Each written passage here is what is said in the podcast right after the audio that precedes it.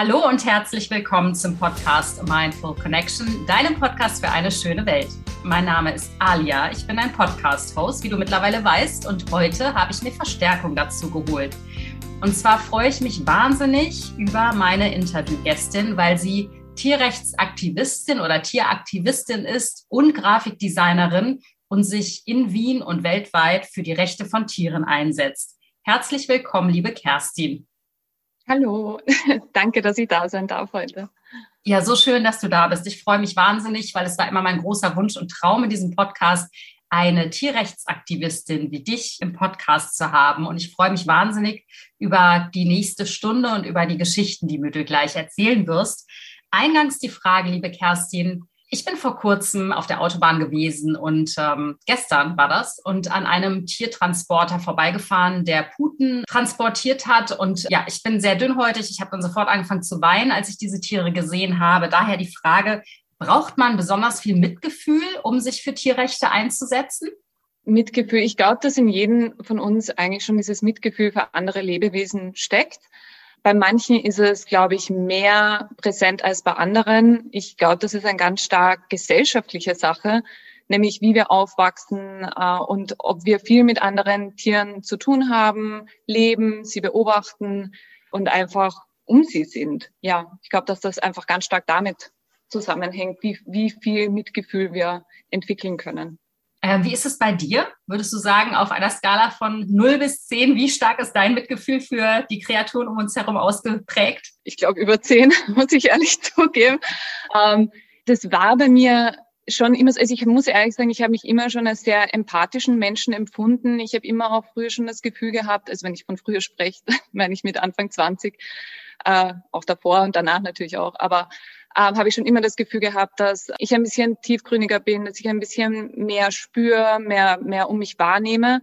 Und ich konnte es aber nie wirklich festnageln, an was das irgendwie gelegen hat. Und seit ich eben vegan lebe, das ist jetzt seit fast vier Jahren, äh, habe ich das Gefühl, das ist einfach noch so viel intensiver und noch so viel präsenter, weil ich auf einmal lauter Dinge sehe, die ich vorher einfach nicht wahrgenommen habe. Also so wie du jetzt gesagt hast auch, du bist an einem Tiertransporter vorbeigefahren, das wäre mir früher nie aufgefallen.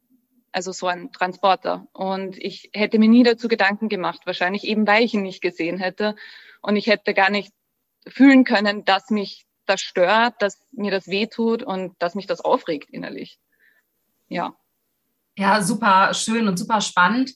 Da schließt sich mir direkt die nächste Frage tatsächlich an. Und zwar, die Gesellschaft will ja auch gar nicht, dass wir das Leid der Tiere mitbekommen. Die Tiere werden großgezogen in Fabriken, in Fabrikhallen, wo wir nichts sehen, weil es keine Fenster gibt. Die sind abgeschirmt von der Öffentlichkeit, genauso wie am Ende ihr schneller Tod in den Schlachthäusern. Da hat auch niemand Zutritt. Wie ist das für dich? Du bist da ja auch manchmal in Schlachthäusern oder in, in Fabriken, in Tierfabriken. Wie ist das für dich, wenn du da reingehst und dahin siehst, wo niemand sonst hinsieht? Also ich war, ich hatte vor eineinhalb Jahren legalen Zugang zu einem Schlachthof. Äh, ich wurde da eingeladen, wenn man das so nennen möchte. Ähm, wir haben damals die, das waren Schweine, das waren ähm, Bio-Schweine, wie man es nennen möchte. Also quasi unter Anführungszeichen die beste Behandlung und der beste Tod, wie ironisch das eigentlich auch schon klingt, die diese Tiere bekommen können.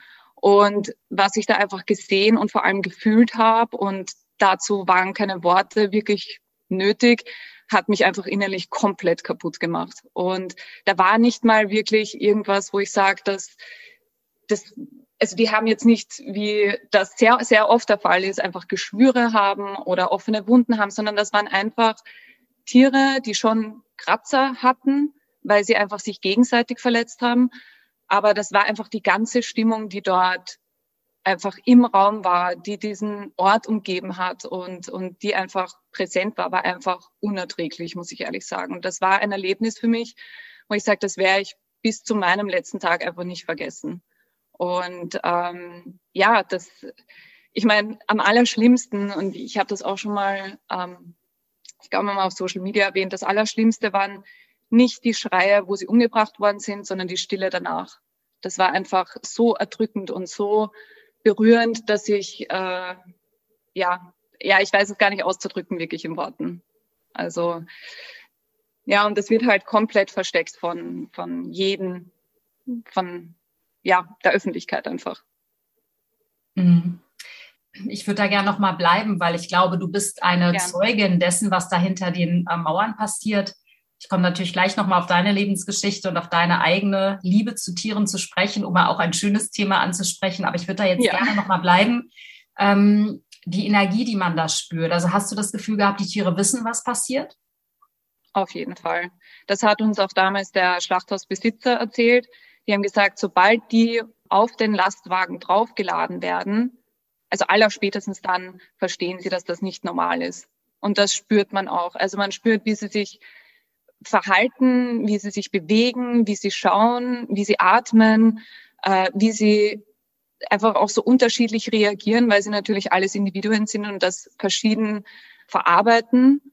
Und das ist einfach, also da muss man gar nicht wirklich viel um, um Schweine herum sein oder auch, egal jetzt welche Spezies, aber man muss um diese Tiere nicht ständig herum sein, um zu erkennen, äh, dass es ihnen nicht gut geht. Also ich habe gesehen, manche, die haben sich gegenseitig Zuneigung gegeben, sich gegenseitig, also aneinander gelegt, sich ähm, einfach unterstützt in dem Ganzen.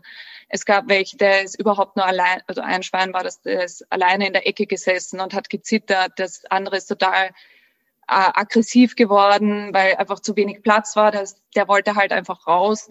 Und ja, es war einfach, es war einfach zu spüren auf, auf mehreren Wegen. Ja.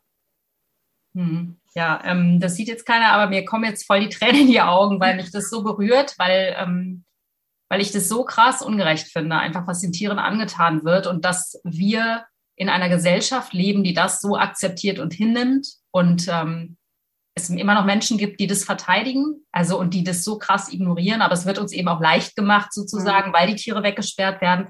Vielleicht nimmst du uns dann nochmal mit, ähm, auf welchen oder in welchen Stationen du dort warst. Also was hast du alles gesehen? An welchen Stationen warst du bei den Tieren? Genau, also eben bei diesem einem Schlachthof war das so, da sind wir gekommen, bevor die ersten Tiere da waren. Und das war um drei Uhr in der Früh, äh, wo die Tiere auch angeliefert, also hingebracht werden, angeliefert werden. Das passiert aus den Gründen einfach auch, ja, dass es einfach die Öffentlichkeit auch nicht sieht, wenn der Transporter über die Straßen, durch die kleinen Orte äh, zum Schlachthof fährt. Genau, also da waren wir dort, dann sind die ersten Schweine gekommen und dann war eigentlich die Stimmung schon gedrückt, aber es war halt alles noch recht ruhig. Und wo es dann einfach zu mehr Reibereien kam, war einfach, wo dann ein weiterer Lastwagen gekommen ist mit Schweinen, die nicht aus demselben Stall waren. Das heißt, die wurden auch gezwungen, mit anderen in, in einem kurzen, ich weiß nicht, wie man das genau nennt, aber diese Auf, Auffanggehege quasi zu sein, mit, mit anderen Individuen, die sie noch gar nicht gekannt haben. Und natürlich kommt es dann zu Reibereien und die werden aggressiv und die versuchen ihren Platz zu verteidigen. Ähm, wir waren dann eigentlich drei Stunden lang nur bei den Schweinen. Also wir konnten quasi bei den ersten mit direkt drinnen bei den Tieren sein. Äh, wo dann die nächsten dazu kamen, war das uns nicht mehr möglich, weil es wäre zu gefährlich gewesen. Äh, aber wir konnten einfach mit diesen Tieren sein. Wir konnten sie berühren. Wir konnten einfach mit ihnen reden äh, wir konnten einfach für sie da sein und ähm, einfach auch das dokumentieren. Das heißt, wir durften Fotos machen, äh, wir durften Videos machen und das war uns auch ganz, ganz wichtig, weil wir einfach auch den Leuten über Social Media zeigen wollten, was da eigentlich passiert und, und ja, das bedarf gar nicht wirklich vieler Worte. Bei der Schlachtung selber durften wir nicht dabei sein, weil das der Schlachthofbesitzer an dem Tag selber gemacht hat und das war ihm nicht recht. Aber was wir dann noch gesehen haben, war, wo die Tiere dann, ähm, vor allem speziell die Schweine, wo die ähm, tot in diesen Ofen gekommen sind, wo ihnen die Borsten abgebrannt werden. Das haben wir aus der Distanz gesehen und wo sie dann an Haken aufgehängt worden sind, um sie dann abzutransportieren.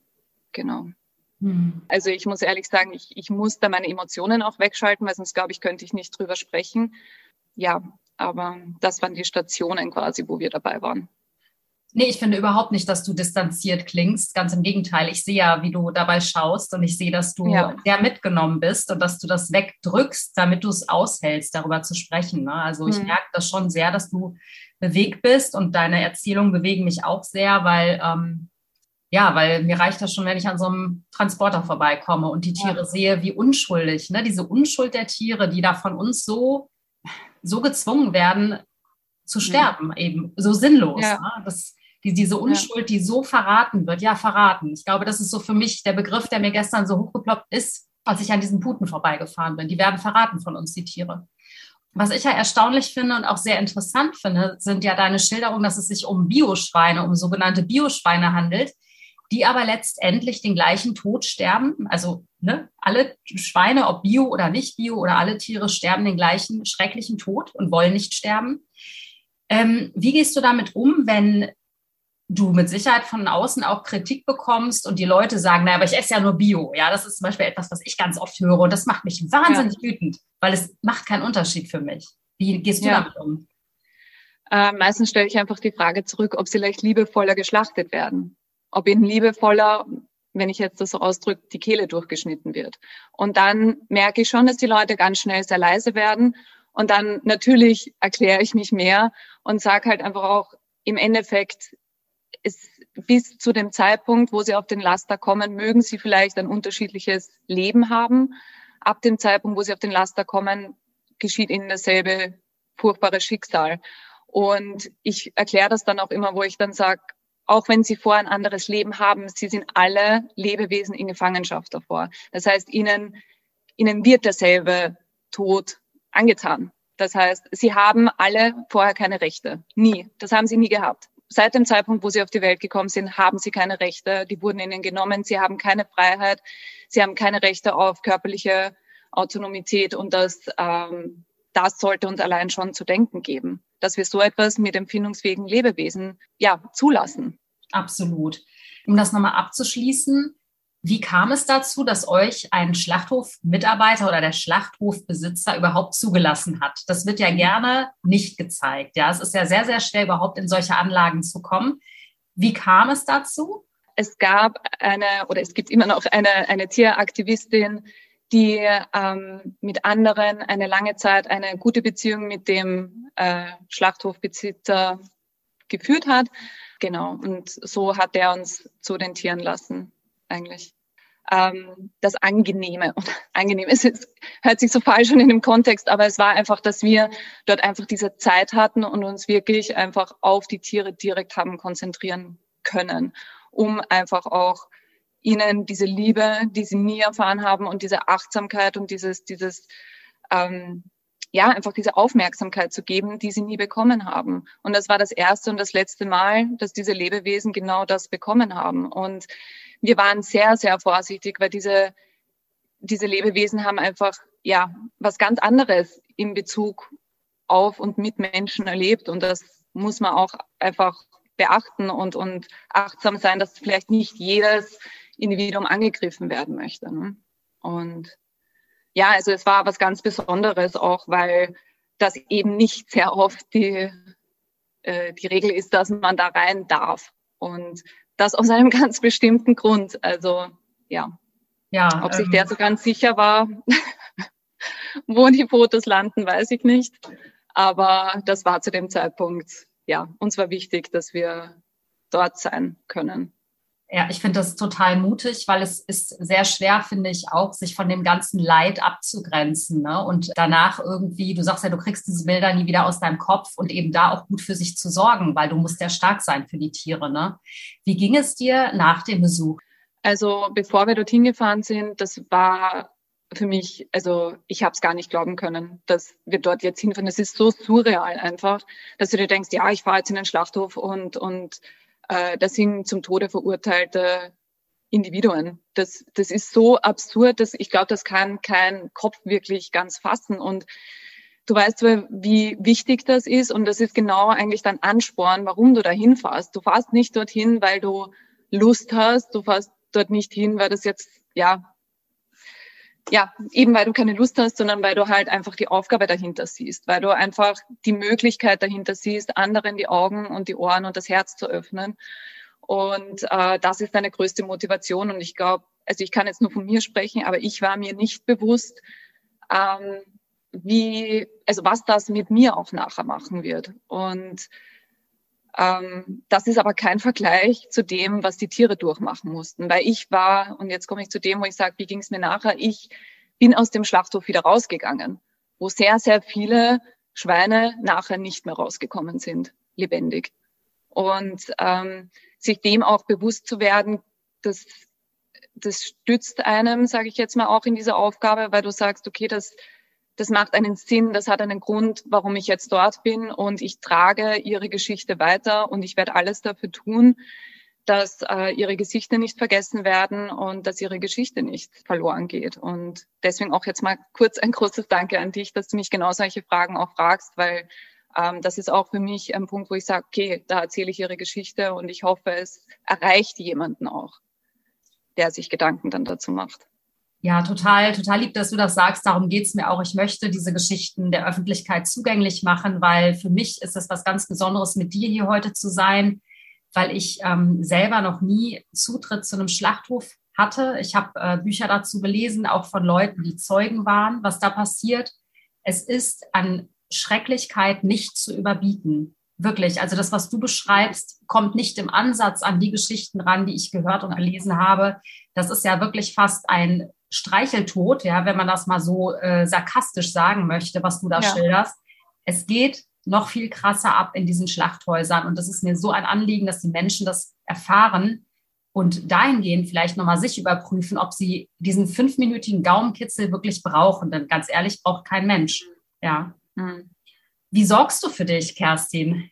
Ich habe lange nicht um mich gesorgt, muss ich ehrlich sagen. Die Folgen davon habe ich letztes Jahr ganz stark gemerkt, indem ich einfach einen, eine Grundunzufriedenheit äh, hat sich bei mir entwickelt und ich war sehr misstrauisch jedem gegenüber. Ich habe mich total distanziert. Ich habe mich total in meinen Aktivismus verrannt, wenn ich das so sagen kann. Ähm, ich habe das ständig das Gefühl gehabt, ich muss tun, ich muss tun, ich muss tun, habe mich selber dabei extrem ausgebrannt, bis ich dann irgendwann die Reißleine gezogen habe und gesagt habe, okay, so geht das nicht mehr weiter, weil wenn ich jetzt so weitermache, dann werde ich einen Burnout haben und dann kann ich niemandem mehr helfen. Ähm, da helfe ich mir selber nicht, da helfe ich den Tieren nicht. Und ja, um es kurz zu fassen, ähm, letztes Jahr habe ich äh, dann mich dazu entschieden, philosophische Gespräche zu führen mit einer ganz lieben Person, die mir dann sehr geholfen hat, mit Fokus auf mich selber gewisse Erlebnisse einfach besser zu verarbeiten und äh, das Ganze mit mehr Ruhe zu sehen, mit mehr Ruhe meine ich äh, mehr Ruhe in dem, dass ich nicht jeden Tag 180 Prozent geben muss, sondern dass auch kleine Beiträge mit wenigen Worten schon sehr viel bewirken können. Und wie ich jetzt sehr auf mich achte, ist einfach, dass ich alles in ja, Maß und Ziel mache und mich sehr auf Grafik und Inhalte im Tieraktivismus konzentriere. Und das tut mir gut.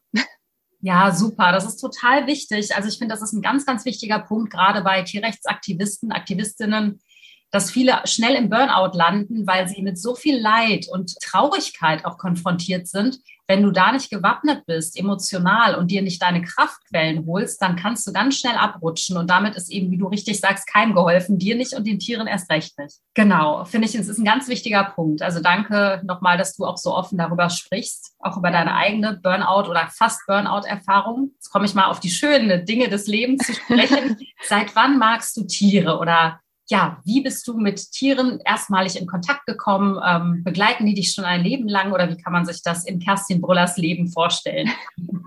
Ich hatte, wie glaube ich, viele andere Menschen als, als Kind ein Haustier.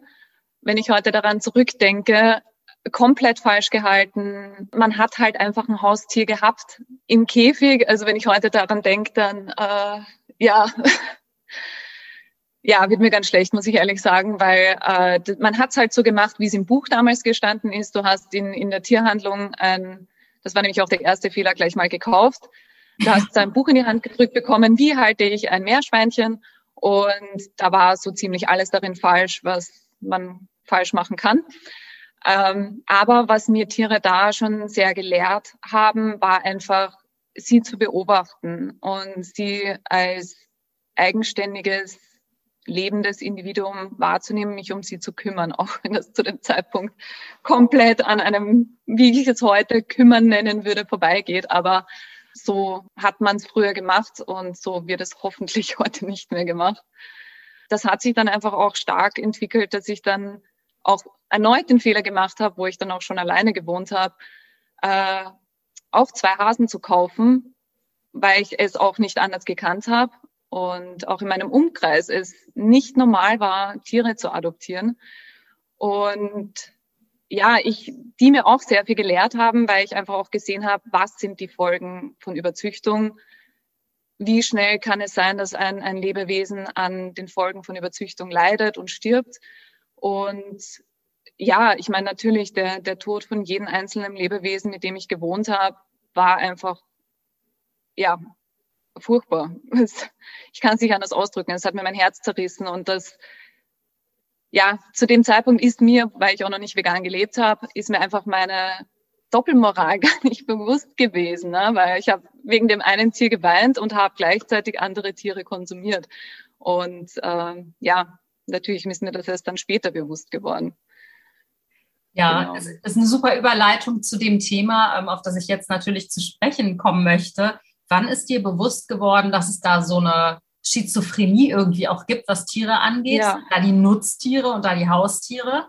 Und äh, wann bist du erstmalig mit dem Leid der Nutztiere konfrontiert worden, also der sogenannten Nutztiere. Mhm. Ne? Also ich setze das immer in Anführungsstrichen, es sind keine Nutztiere. Ja, das ist eigentlich auch eine interessante Sache. Vor zehn Jahren habe ich meinen äh, Lebenspartner kennengelernt und der war zu dem Zeitpunkt vegan, unter Anführungszeichen. Ich sage unter Anführungszeichen, weil er es allein aus gesundheitlichen Gründen gemacht hat und ich habe das dann so mit, also ich bin dann so mitgezogen, weil ich bei ihm keinen Käse haben durfte in der Wohnung. Und also irgendwo war so ein Stück diese Ethik mit dabei. Aber es, sie war nicht da. Also ich weiß nicht, wie ich sagen soll. Wir waren uns einfach, obwohl wir gesagt haben, kein Käse, kein, keine Eier, äh, kein Fleisch sowieso nicht, ähm, war uns nicht das immense Leid dahinter bewusst, sondern es war irgendwie, es hätten wir es nachgeplappert, wo ich gesagt habe, nein, ich esse keine Eier, weil die gehören uns ja nicht.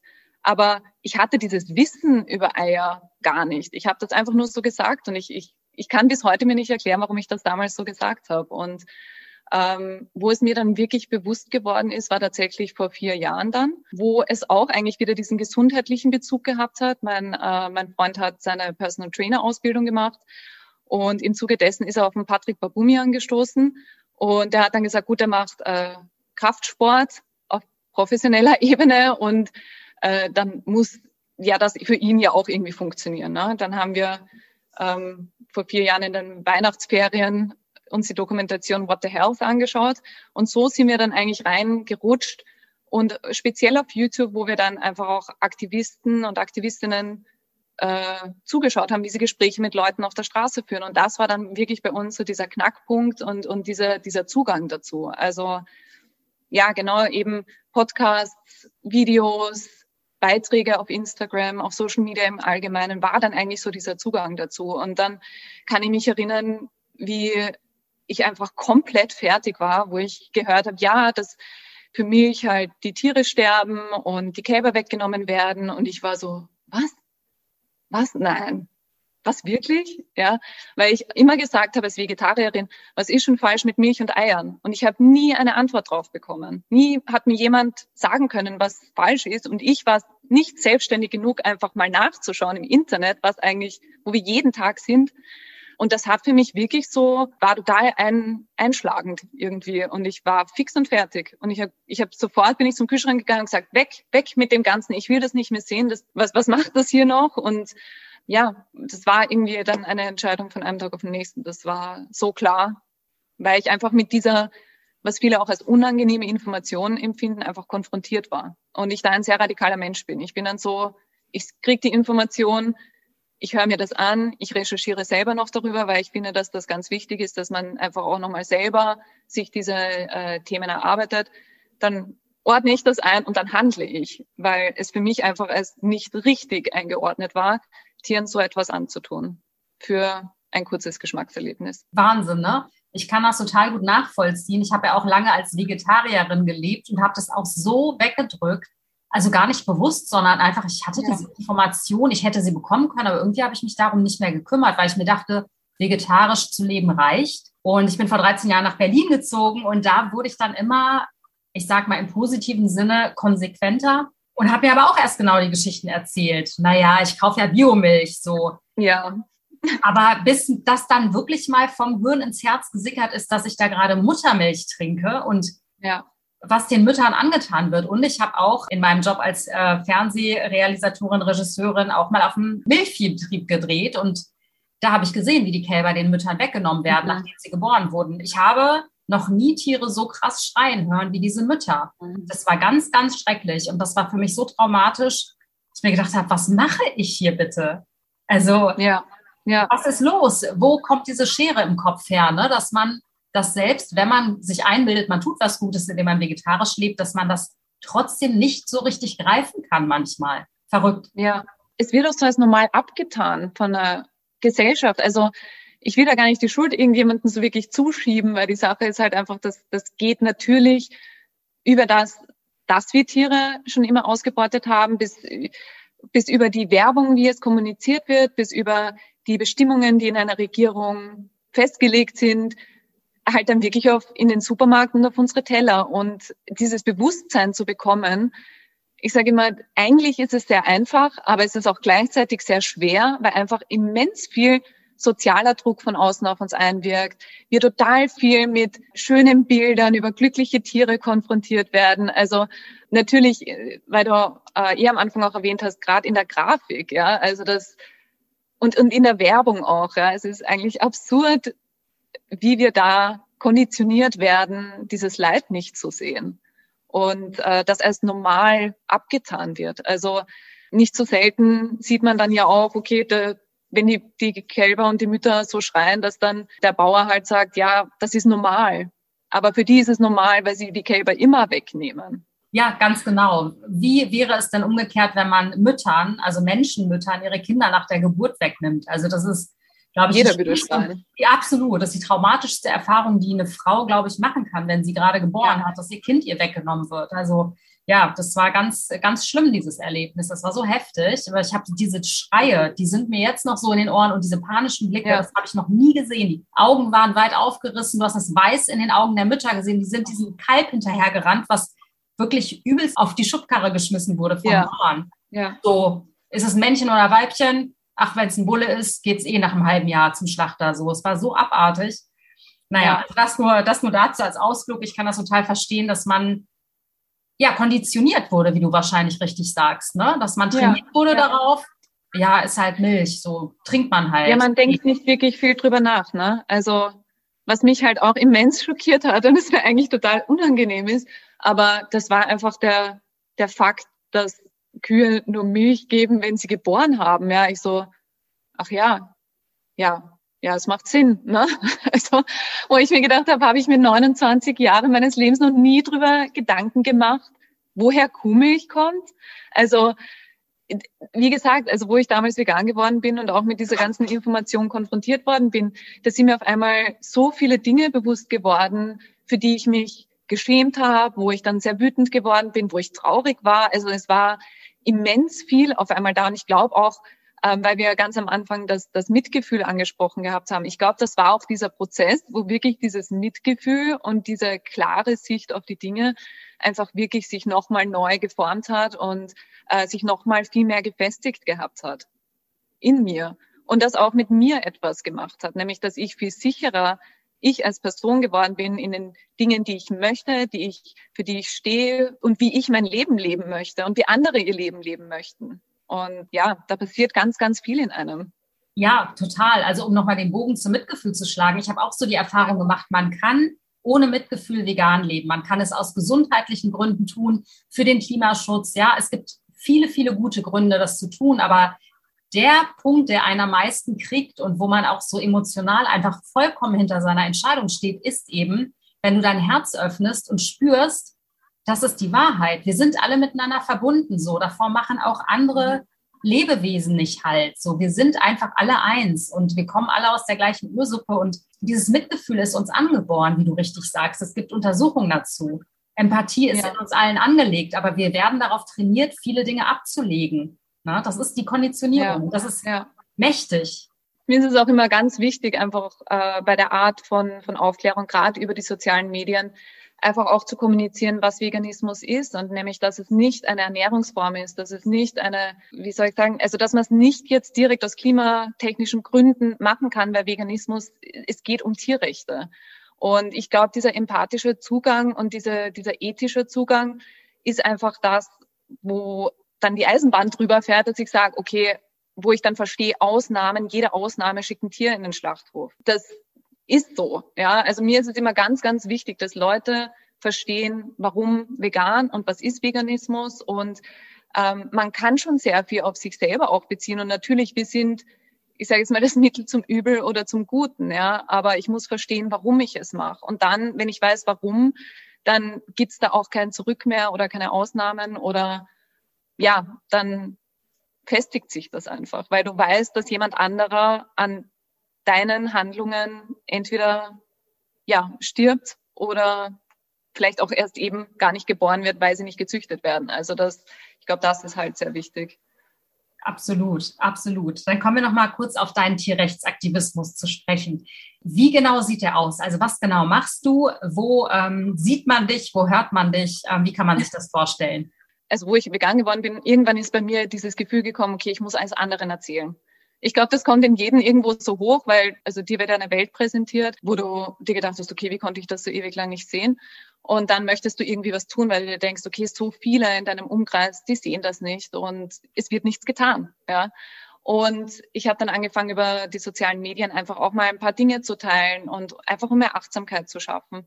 Ich habe dann auch nach einer Zeit gemerkt, irgendwie, das reicht mir nicht, ich möchte irgendwie mehr machen und habe dann angefangen, äh, Straßenaktivismus zu machen. Ich wusste nie, dass es in Wien oder halt auch in, in ganz vielen Städten generell ähm, Tieraktivisten und Tieraktivistinnen-Gruppen gibt, äh, die Straßenaktionen machen oder die Mahnwachen vor Schlachthäusern machen.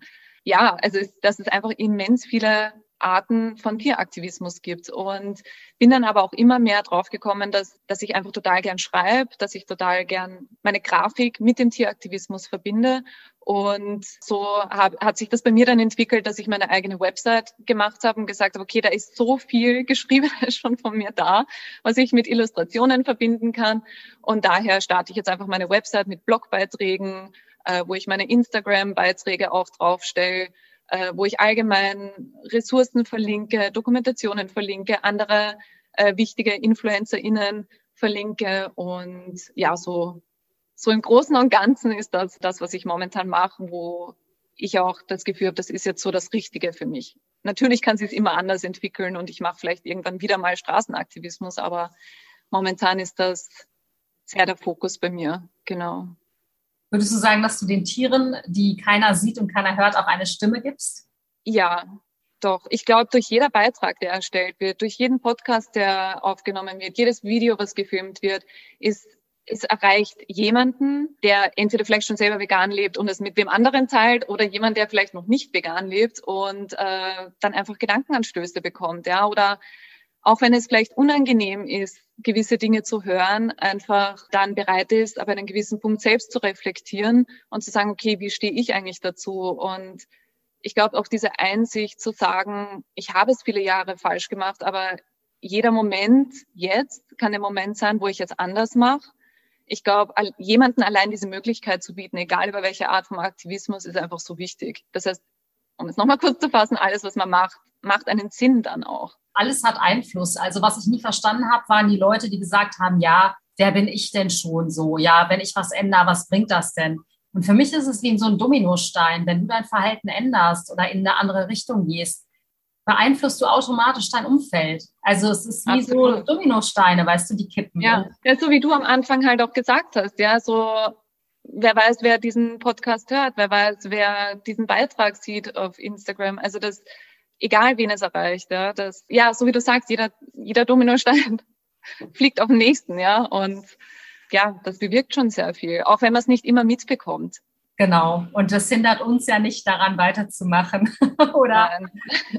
genau.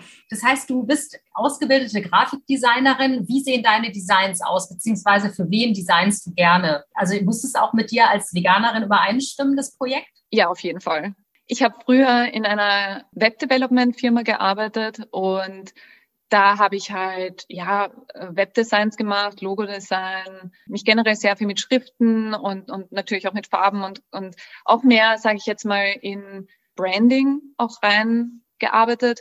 Und da habe ich mir schon immer die Frage gestellt, was wäre, wenn ein riesengroßer Fleischkonzern jetzt anfragen würde und mir meine Firma jetzt sagen würde, okay, Kerstin, da wäre das und das Design zu machen. Ich habe gesagt, aber an einem gewissen Punkt habe ich gesagt, ich glaube, ich müsste kündigen. Ich, also ich würde das nicht machen. Ich weiß, wenn ich es nicht mache, macht das wer anderer, aber ich habe das einfach mit mir als Person und mit dem, wie ich finde äh, und fühle vor allem, wie Tiere behandelt werden müssen, und ich sage speziell müssen, äh, das hätte ich mit mir nicht vereinbaren können. Und ich glaube, die hätten das nie mir als Aufgabe gegeben, weil die ganz genau gewusst haben, wie ich, wie ich ticke und wie ich fühle.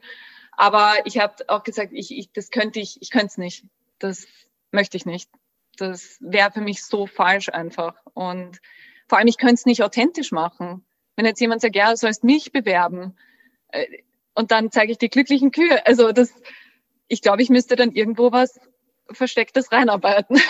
Aber ja, keine Ahnung. Also das, ja, nein, das wäre für mich nicht möglich gewesen. Und da muss ich auch ehrlich sagen, habe ich auch eine Zeit lang ein ziemliches Loch gehabt, wo ich dann gesagt habe, okay, wie verbinde ich jetzt meine Grafik mit dem? Weil ich war, ich war da aber auch zu eingeschränkt im Denken und vielleicht auch ein bisschen zu panisch für eine gewisse Zeit, wo ich gesagt habe, okay, ich müsste jetzt in der Werbegrafik arbeiten und da habe ich, da habe ich nicht die Wahl. Äh, bis ich dann irgendwann draufgekommen bin, ich kann auch selbstständig arbeiten und ich kann selbstständig für vegane Unternehmen oder vegane UnternehmerInnen arbeiten und dann arbeite ich halt genau mit meinen Traumkundinnen und das, das ist das, was ich machen möchte. Und das ist jetzt natürlich die Business-Seite, sage ich jetzt mal, äh, die sehr mit meiner Berufung natürlich Hand in Hand geht, äh, was die Grafik anbelangt, weil ich genau jetzt das halt mache, dass ich UnternehmerInnen oder auch neue Selbstständige in dem unterstützt, ihre Marke aufzubauen auf eine emotionale Art und Weise, also auf eine sehr tiefgründige, feinfühlige Art und Weise. Und dass sie sich auch bewusst werden, was möchten sie bewirken und was möchten sie in die Welt hinaustragen. Und ja, wenn ich so eine Mission und Vision habe, dann, ja, vegan, ich sage immer, vegan ist die Zukunft. Also von dem her am besten jetzt mit so einer Art anfangen, ein Unternehmen zu führen. Ja, vollkommen. Also ich weiß schon, wessen Website du nochmal überarbeiten darfst. Ja. also es steht tatsächlich auch auf meiner To-Do-Liste für nächstes Jahr, die nochmal professionell pimpen zu lassen. Ja, sehr schön. Sehr schön. Nee, finde ich ganz, ganz klasse. Ich stelle ja immer so eine allgemeine Frage relativ am Ende meines Podcasts und zwar, wenn du in das Jahr 2050 reisen dürftest, was ja gar nicht mehr so weit weg ist, wie würde für dich da die ideale Welt aussehen, Kerstin? Das darf sehr idealistisch sein, oder? Unbedingt. okay. Alle Schlachthöfe zu, alle Bauernhöfe Lebenshöfe. Und ja, dass wir einfach bewusst wahrnehmen, was für ein Glück wir haben, auf diesem Planeten eigentlich zu sein und dass wir uns einfach gegenseitig schätzen, beschützen und um uns einander kümmern, weil das ist doch genau das, was wir eigentlich ja auch also mit wir meine ich jetzt wir als menschliche Spezies, ähm, einfach uns auch wünschen und voneinander wünschen. Das heißt, das ist für mich eben genau diese, diese Doppelmoral, die wir führen. Wir wollen, dass es uns gut geht, wir wollen uns umeinander kümmern und füreinander sorgen und dann machen wir da irgendwo diesen Strich, wo wir sagen, okay, das sind Tiere und, und wir sind Menschen und manche, manche Tiere sind okay und andere Tiere nicht. Also, dass das einfach alles viel mehr miteinander funktioniert und dass wir darin auch die, einfach dieses, das Schöne sehen, wie viel wir uns allein durch die Präsenz miteinander geben können und vollkommen losgelöst vom materialistischen Geben, wie man es ja so oft halt mitbekommt, aber dass es halt einfach ein, ein gemeinsam Sein ist zum Wohle von jedem weil es einfach jeder verdient hat. Und ja, mir kommt immer dieser Spruch so, was du, was du nicht willst, was man dir antut, das tu halt auch niemanden anderen an. Das, das ist es im Prinzip. Ja, wenn ich genau nach diesen Wertevorstellungen handle, dann ja, muss ich eigentlich vegan leben. es geht nicht anders. Ähm, ja. Absolut. Ich, ja. Absolut. Ich bin total bei dir.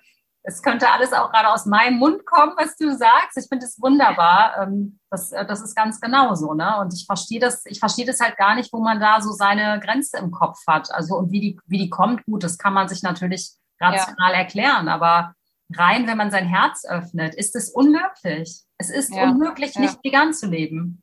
Ja, ich glaube, viele stellen sich sehr schwer vor und das habe ich auch. Ich habe auch gedacht, so früher als Vegetarierin habe ich mir gedacht, okay, Veganer, ja, schon ein bisschen extrem, ne? So und ja. heute rückblickend als Veganerin denke ich mir, das war die einfachste Entscheidung oder die beste, die beste und einfachste Entscheidung, die ich habe treffen können, weil es so einfach ist, wenn ich weiß, warum ich es mache. Und wenn ich einfach mal wo was nichts essen kann, dann ja, dann esse ich halt nachher was Veganes zu Hause. Das ist okay. Also ja, und man muss es eigentlich mal umdrehen. Ne? Es gibt nichts Extremeres, als sein Egoismus so weit in den Vordergrund zu stellen, ja. dass es einem wichtiger ist, fünf Minuten in einen Schnitzel zu beißen, als das Leid dahinter zu sehen. Ich meine, es ja. kostet uns ja. nichts und es kostet dem Tier das Leben. So, das ist für mich einfach extrem mittlerweile. Ja, also. ja. Ja, wir werden in dem nicht ge also gefordert im Sinne von, dass wir uns gegenseitig zur Rede stellen diesbezüglich. Ne? Also, also in 2050 ist das definitiv auch etwas, wenn jemand da noch nicht vegan lebt, wird er definitiv zur Rede gestellt. Ich meine, das wird er heute auch schon. Aber ja, dass es einfach nicht mehr normal ist, Tiere zu konsumieren. Du, davon gehe ich ganz schwer aus. Ich glaube, es gibt in den Supermärkten eine verschämte kleine Ecke, wo es noch Fleisch verkauft wird. Ja. Und die Leute werden komisch angeguckt werden, 2050, die da verschämt ihr echtes Schnitzel in den, Super, in den, in den Supermarktwagen packen. Um 300 Euro. genau, mindestens. Und vielleicht stirbt das sogar alles aus. Also das ist mein, ja. mein Herzenswunsch, dass das ein Ende hat. Ja, ja. Also manche möchten das vielleicht als pessimistisch sehen, aber ich, ich sage einfach, es, es muss sich ändern. Es geht gar nicht anders, weil es geht sonst einfach auch nicht weiter. Mit unserer Spezies einfach nicht. Ja, da wären wir jetzt sehr in der Klimaschiene, aber es geht sich nicht aus sonst. Absolut. Das kommt ja noch alles dazu. Also abgesehen ja. von, der Ethik und von der Moral und von unserer Verbundenheit mit allen. Ne? Aber das kommt ja noch alles on top. Also wenn wir jetzt nicht die Reißleine ziehen, dann äh, sterben wir alle. Muss man einfach mal ja. so hart sagen. Ne? So ist es eigentlich. Ja, danke. Das, das wollte ich im Prinzip vorhin sagen. Aber ja, mit dir, das geht sich nicht mehr aus. Das wollte ich mit dir eigentlich sagen. Ja, du, also, du darfst gerne ja. frei Schnauze hier reden. Dafür ist der Podcast da. ähm, gute Stimmen dürfen immer alles sagen. Andere lade ich nicht ein. Ich bin da sehr parteiisch. ähm, wo kann man dich erreichen, Kerstin? Wenn man dich buchen möchte für Websites, wenn man mit dir Tierrechtsaktionen starten will, wie kommt man an dich ran? Also ich glaube einfach am besten wirklich über Instagram, beziehungsweise sage ich immer zusammengefasst wahrscheinlich auf meiner Website. Meine Website ist Kerstin Brüller mit UE, also bruella.com. Da findet man im Prinzip alles, was irgendwie mit mir zu tun hat. Manchmal denke ich, ich glaube, ich bin ja so ein offenes Buch da drauf. Findet man Videos, man findet die Blogbeiträge, man findet die Instagram-Beiträge, man findet die Verlinkung zu meiner Grafik, die Verlinkung zu meinem veganen Merch-Shop, man findet, ja, man findet einfach alles, glaube ich, auf der Website. Also von dem her, glaube ich, ist das wirklich, wenn man da auch in Kontakt treten will, entweder wirklich dann per E-Mail, die auf der Website angeführt ist, oder man schreibt mir einfach über Instagram und im Normalfall antworte ich auch recht schnell man darf mich ruhig ein paar Mal öfters auch anschreiben, weil wenn ich gerade unterwegs bin, dann ich, ich neige dazu, immer lange antworten zu wollen und äh, ausführlich, weil ich mich freue, dass man mich anschreibt. Und wenn ich gerade unterwegs bin, dann rutscht mir das manchmal gut durch. Also dem bin ich mir auch sehr bewusst. Oh, ich glaube, ich glaube, man kann es dir nachsehen. Also ich habe das ja gemerkt, du antwortest immer.